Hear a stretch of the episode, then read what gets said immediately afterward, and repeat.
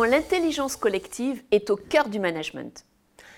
Tout d'abord, qu'est-ce que l'intelligence collective?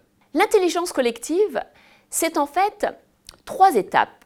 C'est d'abord être acculturé à un certain nombre d'outils qui nous permettent de mieux communiquer et travailler ensemble.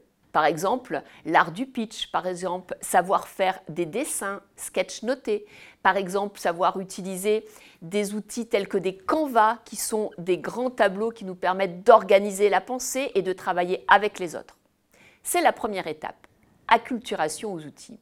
La deuxième étape, c'est collaborer, c'est-à-dire faire avec les autres travailler avec eux. Pour ça, on a des outils digitaux, mais également de nombreux outils liés à l'innovation, fondés sur l'agilité, le design thinking, l'intelligence collective, et des outils qui sont portés par des labs d'innovation. Et la troisième étape dans l'intelligence collective, c'est coopérer. Coopérer, ça veut dire créer avec les autres.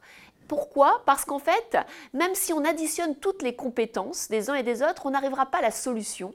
Et la coopération, c'est quelque chose de nouveau qui dépasse la somme des expertises des individus dans l'équipe.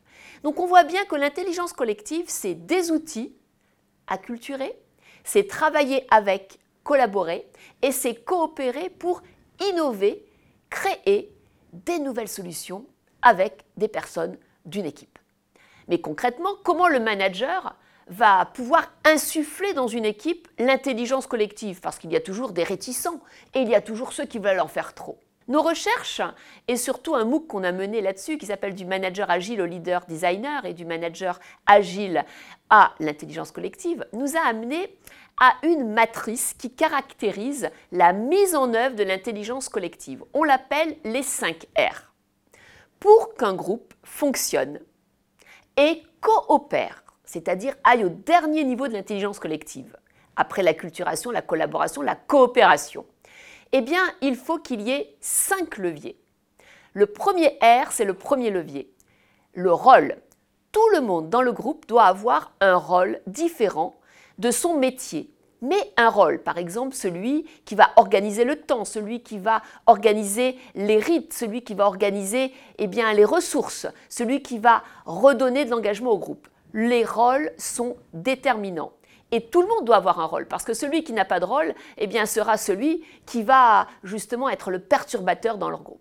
Le deuxième levier, le deuxième R, c'est les règles. Le groupe doit co-construire des règles de fonctionnement.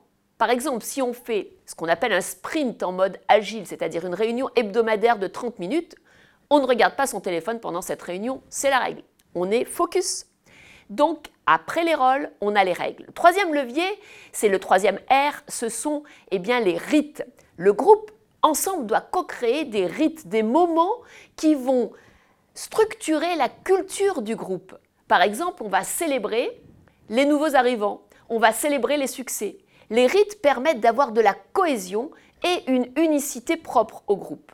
Le quatrième levier, le quatrième R, c'est bien sûr la reconnaissance.